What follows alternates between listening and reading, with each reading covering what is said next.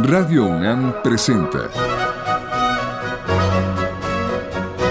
Retrato Hablado, Segunda Época.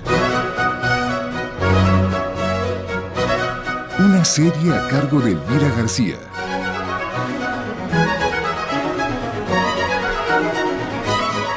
Néstor López Aldeco, tercera parte.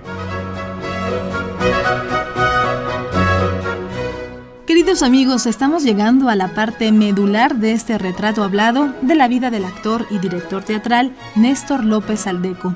En las emisiones anteriores hemos revisado a grandes rasgos parte de su infancia, adolescencia y juventud. Es en esta última que el teatro se le impone a Néstor como necesidad vital de su realización. Hoy nos adentraremos en la etapa en que López Aldeco comienza a impartir clases de actuación, de dirección de actores, combinando esto con su actividad como actor y director de algunas obras. También es en esta época que comienza a elaborar dramaturgias de textos literarios de autores clásicos y contemporáneos. Todo ello ocurre al inicio de los años 60.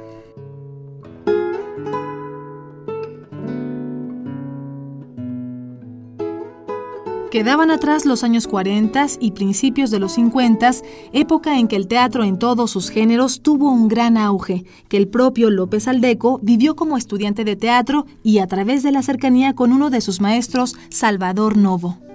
Precisamente sobre aquella época existen textos deliciosos sobre el acontecer teatral en la Ciudad de México textos que fueron escritos por Salvador Novo en su diario, un ejercicio de escritura puntual de su vida, mismo que con el tiempo se convirtió en una enriquecedora memoria de la vida de aquellas décadas idas. Tuvo que pasar mucho tiempo, casi cuatro décadas, para que esas notas del diario se recopilaran en la serie Memorias Mexicanas que publicó con Aculta. La maratónica y paciente tarea de compilar y de hacer la nota preliminar correspondió al poeta José Emilio Pacheco. Esta es una de las tantas grandiosas tareas que debemos agradecerle a José Emilio.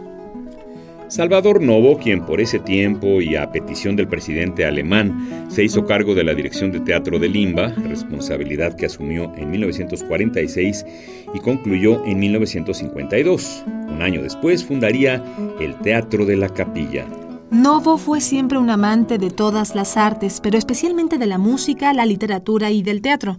De este último escribió memorables y riquísimas notas, una de las cuales hoy nos permitimos reproducir, aunque sea en un pequeño fragmento del tercer tomo que se titula La vida en México en el periodo presidencial de Miguel Alemán.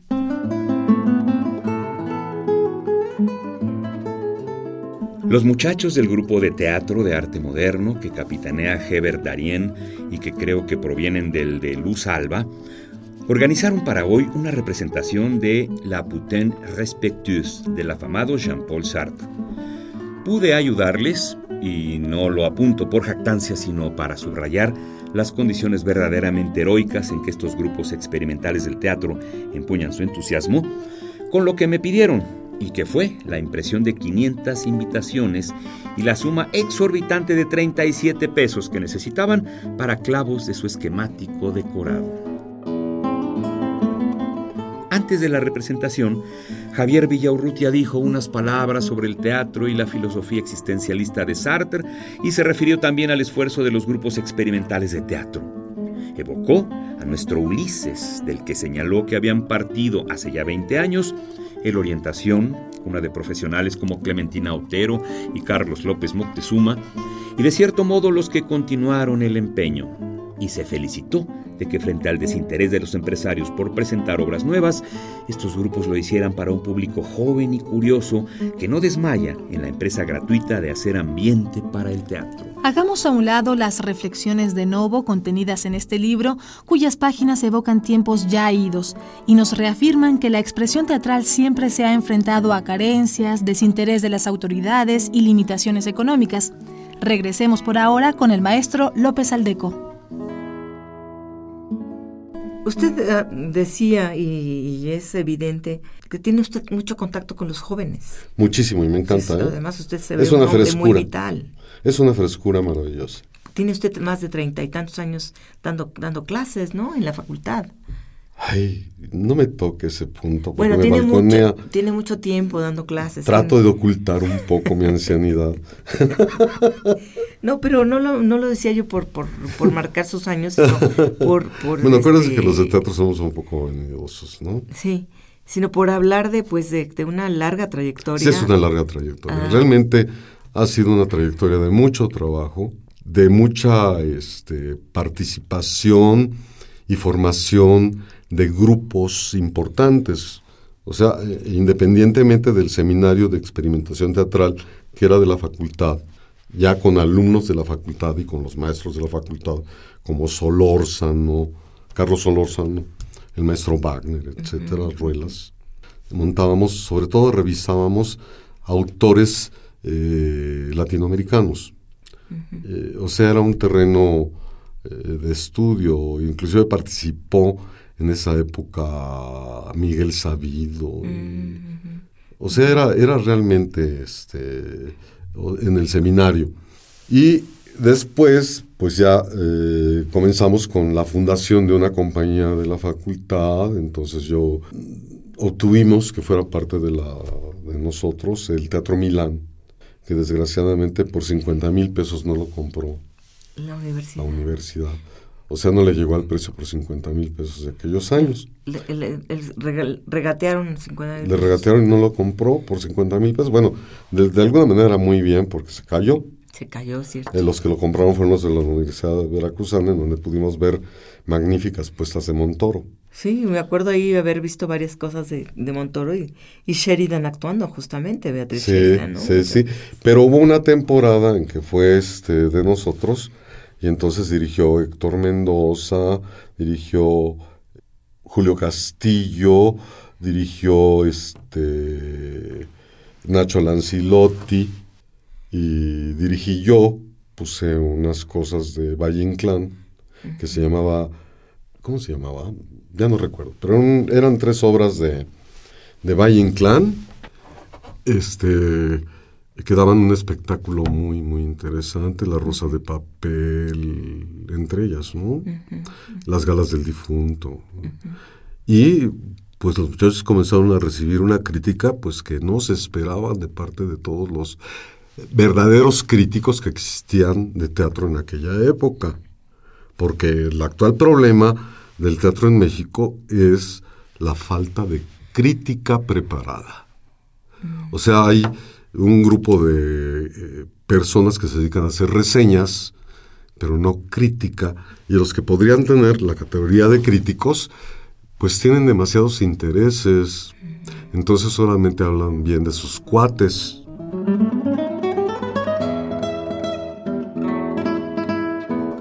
La tarea de maestros como Néstor López Aldeco en la formación de dramaturgos, actores y directores, así como en las puestas en escena del buen teatro mexicano, no ha estado exenta de las vicisitudes y del desinterés institucional y gubernamental a las que se refería Salvador Novo, su maestro, hace ya, qué vergüenza, más de 60 años. Para ser buen crítico, ¿qué se requiere? ¿Haber estudiado teatro? Bueno, a mí me parece que la crítica ocupa un terreno muy importante dentro de todas las expresiones artísticas, porque es el puente entre el público y la expresión artística. Es decir, lo que va a ser una crítica verdaderamente bien elaborada, consciente, este, sabia, eh, comprometida, va a ser eh, colocar al público frente, con claridad, frente al objeto artístico. Es decir, como el caso que era Magaña Esquivel en su tiempo, en paz descanse, y desde luego otros grandes críticos de la época que llegaron a hablar de mí, por ejemplo, de La Guardia, o este, bueno, tantos que hablaron, Monterde, etcétera, ¿no? Monterde, claro. Que iban a ver, que iban a ver mis puestas en escena en la facultad. Entonces ellos recomendaban o no recomendaban con razones muy, muy este, académicas. Entonces, el actual crítico, bueno, el que se llama, que se hace llamar crítico, no es más que un- una persona que hace reseñas en favor de sus amigos. Y los que podrían ser críticos, como Olga Harmony o como Deita, por ejemplo, también se mueven a través de una serie de intereses. O sea, gracias, pues gracias a favores que, que este, reciben de, de instituciones. A la extensa y productiva carrera de Néstor López Aldeco en las aulas hay que agregar su labor como director de obras, varias de las cuales fueron un éxito del público y de la crítica.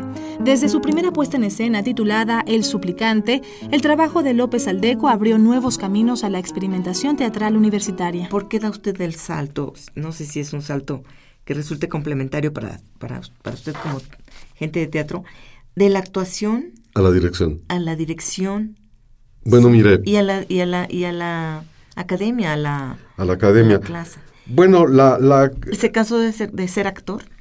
¿Ya no encontró nada? No, fíjese que yo creo que lo que sucedió es que eh, el miedo escénico que me causó el ser alumno de... De Sexano. No mató desde luego la vocación. Entonces, eh, cuando comencé a estudiar teatro ya en la facultad, quedé fascinado con los conceptos del maestro Wagner y todos los aspectos de teoría escénica.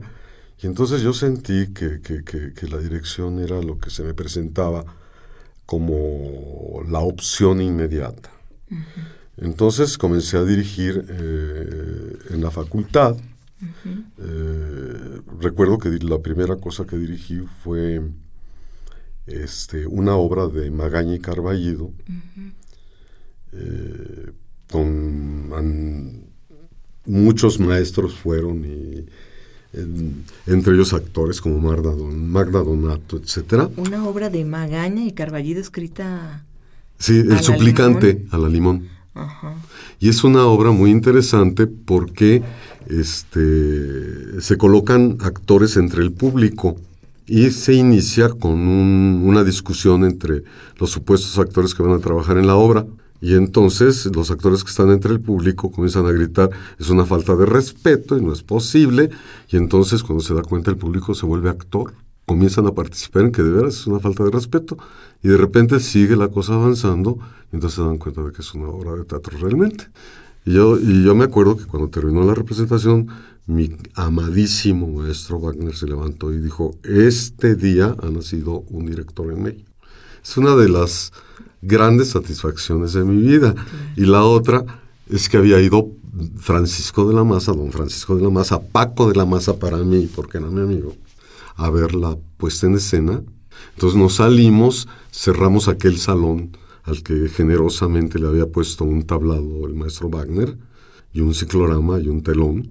¿Un salón de la facultad? No, estaba en el fondo de la facultad en aquella época, era un salón muy largo. Entonces nos salimos todos, ¿verdad? Y cerré el teatro y de repente de dentro del teatro comenzaron a tocar la puerta. Ay, pues quién se quedó adentro y abrimos y era Paco de la Maza. Me dice, perdóname, pero estoy muy avergonzado porque creí que lo que estaba pasando era, era cierto. Y Paco, que era mi maestro, mi maestro de arte colonial. Justo acerca de esa etapa, cuando López Aldeco había dirigido con éxito El Suplicante, la crítica y escritora Josefina Brun consignó lo siguiente en la revista La Cabra en mayo de 1981. Con la ayuda del maestro Fernando Wagner, dirigió El suplicante de Magaña Carballido para el Seminario de Dirección Dramática y desde entonces no ha dejado la dirección. Dentro de la facultad estrenó por primera vez en México La Mujer Transparente de Margarita Urueta, Andarse por las ramas de Elena Garro, Los dos verdugos de Arrabal y El robo del cochino de Estorino, entre otras. Desde luego no es solo el trabajo de Néstor López Aldeco dentro de la universidad lo que lo define como un universitario, si bien la gran decisión la tomó desde un principio en que pudo haber optado por el cine y el teatro comercial y no lo hizo, sino que fuera ya de la universidad funda la compañía de repertorio del Distrito Federal con la que lleva a escena El condenado por desconfiado de Tirso de Molina y es también fundador por invitación de Pablo de Ballester del Seminario de Teatro Helénico, con el montaje de Hipólito de Eurípides con la comunidad griega de México, después Clámides y Frisos en el Teatro Hidalgo, y la primera puesta en escena del Teatro de Sor Juana en México en el patio del Hotel de Cortés, patrocinados por Pepe Brockman y muy celebrado por Salvador Novo, Carlos Pellicer, Francisco Monterde y Hermilo Abreu Gómez. Pues yo me imagino que usted haya visto pasar tanta gente por ahí por la facultad. Olvídese. Bueno, eh, olvídese, una cantidad. Desde el maestro Wagner, que ya, bueno, Novo y todo esto, hasta, bueno, no sé, Tavira, este, Héctor Mendoza.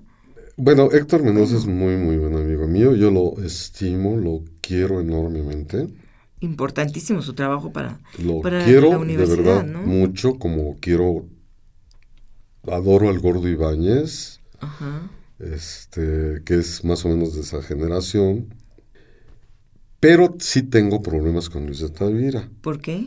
porque yo considero que el teatro mexicano no se inicia con Luis de Tavira, sino que antes de Luis de Tavira hay teatro muy importante. Y desgraciadamente eh, lo que Luis ha manejado es que, y los que lo siguen, es que el teatro mexicano se inicia con Luis de Tavira, y yo no estoy de acuerdo, y no me gustan sus montajes, y cada vez que voy a ver algo de lo que hace, me salgo porque a mí no me apantalla.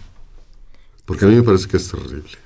Creo que la última cosa que vi de él fue, este, iba a ver Las Siete Puertas, que lo hacía con un grupo que tenía recluido en un pueblo por ahí. Aguanté media puerta y me salí. Y cuando fui a ver lo de la este, Noche de Hernán Cortés, en el momento en que vi desnudo a Sevilla, también me, me salí porque no era posible ver a ese hombre obeso totalmente desnudo. Era, eh, Falta de respeto. pues deje la falta de respeto, lo horrible. Pues, es total, todo el mundo ha enseñado sus miserias, ¿no? Desde Jodorowsky todo el mundo comenzó a enseñar la misa, sus pobres miserias, ¿no? Y ahorita estamos hasta acá de ver miserias de todo el mundo, ¿no? Entonces, no, a mí no me asustan los desnudos, pero sí me repatea que se hayan aposentado un grupo de personas en medio del teatro este, institucional y no permitan que se manifiesten nuevos valores y desde luego personalidades reconocidas internacionalmente en el teatro. O sea, eh, han encontrado las puertas cerradas. ¿Como Eh, quiénes, por ejemplo? pues como Montoro, por ejemplo. Yo podría decirme víctima de lo mismo y hay un buen número de gentes que lo son.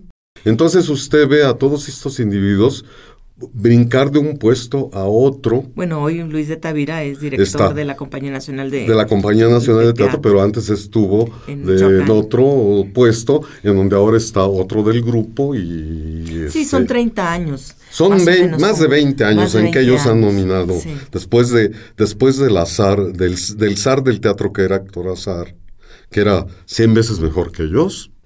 O sea, en 30 años no ha habido realmente una renovación porque esta mafia, como ya lo he denunciado en algunos, eh, algunas cartas en proceso, este, pues está aposentada en todo el teatro institucional y no hay la posibilidad de que se revelen valores jóvenes que son los que nos interesan. Y desde luego, bueno, pues los que ya este, hemos hecho cosas, menos, ¿verdad? Claro. Porque no somos amigos de ellos, Sí. ¿no? Sí, como dice usted, se reparten los puestos desde hace mucho tiempo. Desde hace mucho tiempo. Y, y el teatro universitario, ¿qué ha pasado con él? ¿Con quién? Con el teatro universitario. Pues El- el, el- aquel el- que de Héctor el teatro universitario ha ido decayendo. Julio Castillo. El, el- el último periodo fue fatal porque nombraron jefa del departamento de teatro por extrañas razones a una arquitecta que tiene una problemática mental terrible que se llama Mónica Raya. Entonces, este es una persona con demasiados conflictos, ¿no? Entonces, todo ese periodo, esos cuatro años en que estuvo el anterior, Sí. este, Ahora está Enrique Singer, ¿no? Ahorita está este un individuo que yo, un amigo que yo considero que puede hacer mucho por el teatro y por la difusión de la cultura. Es un buen A la director triste. de teatro. ¿no? Es una buena persona. Ah, dice Saltiel a la triste como el coordinador de... el coordinador de difusión. y Enrique Singer en teatro. Enrique, que fue mi alumno, pero que pertenece a la mafia.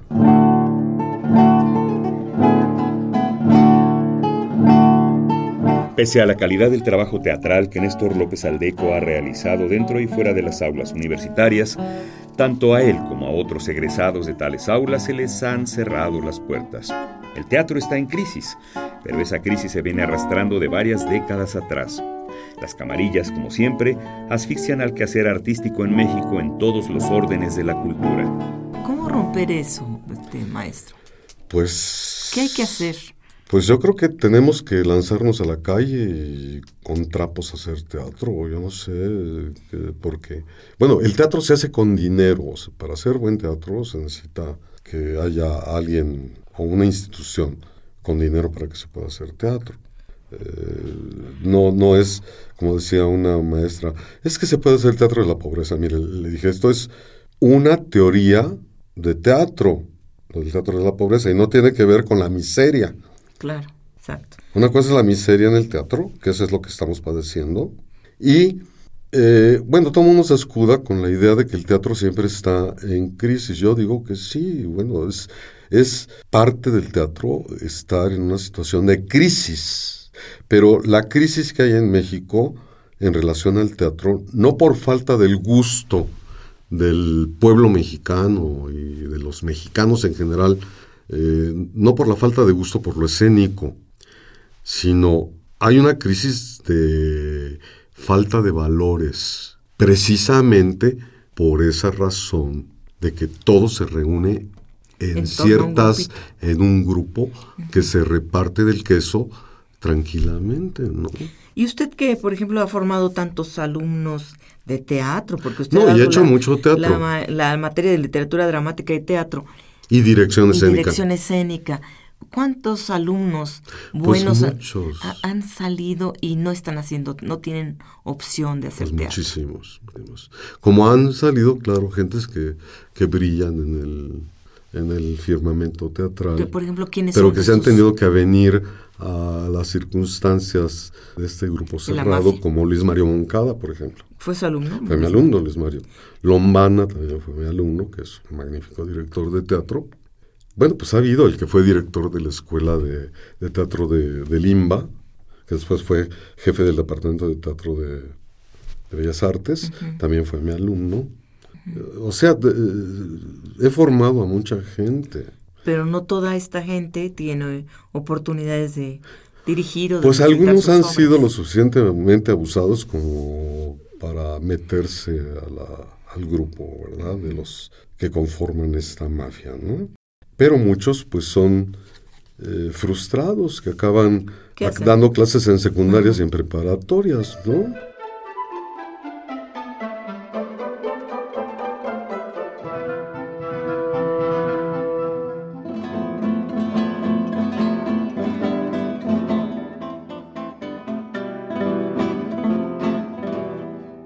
Hay mucho más que decir sobre la historia reciente del teatro mexicano y más acerca de la situación actual de esta disciplina en México, pero dejemos todo ello para la siguiente semana.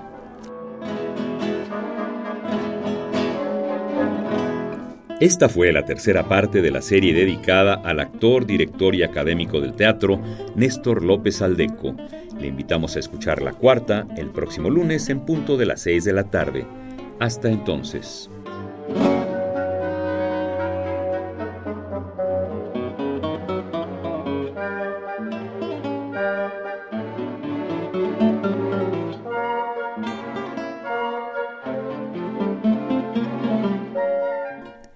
Participamos en este programa en la grabación Miguel Ángel Ferrini, montaje de Miguel Ángel Mendoza, en la producción Isela Villela, voces de Juan Stack y María Sandoval.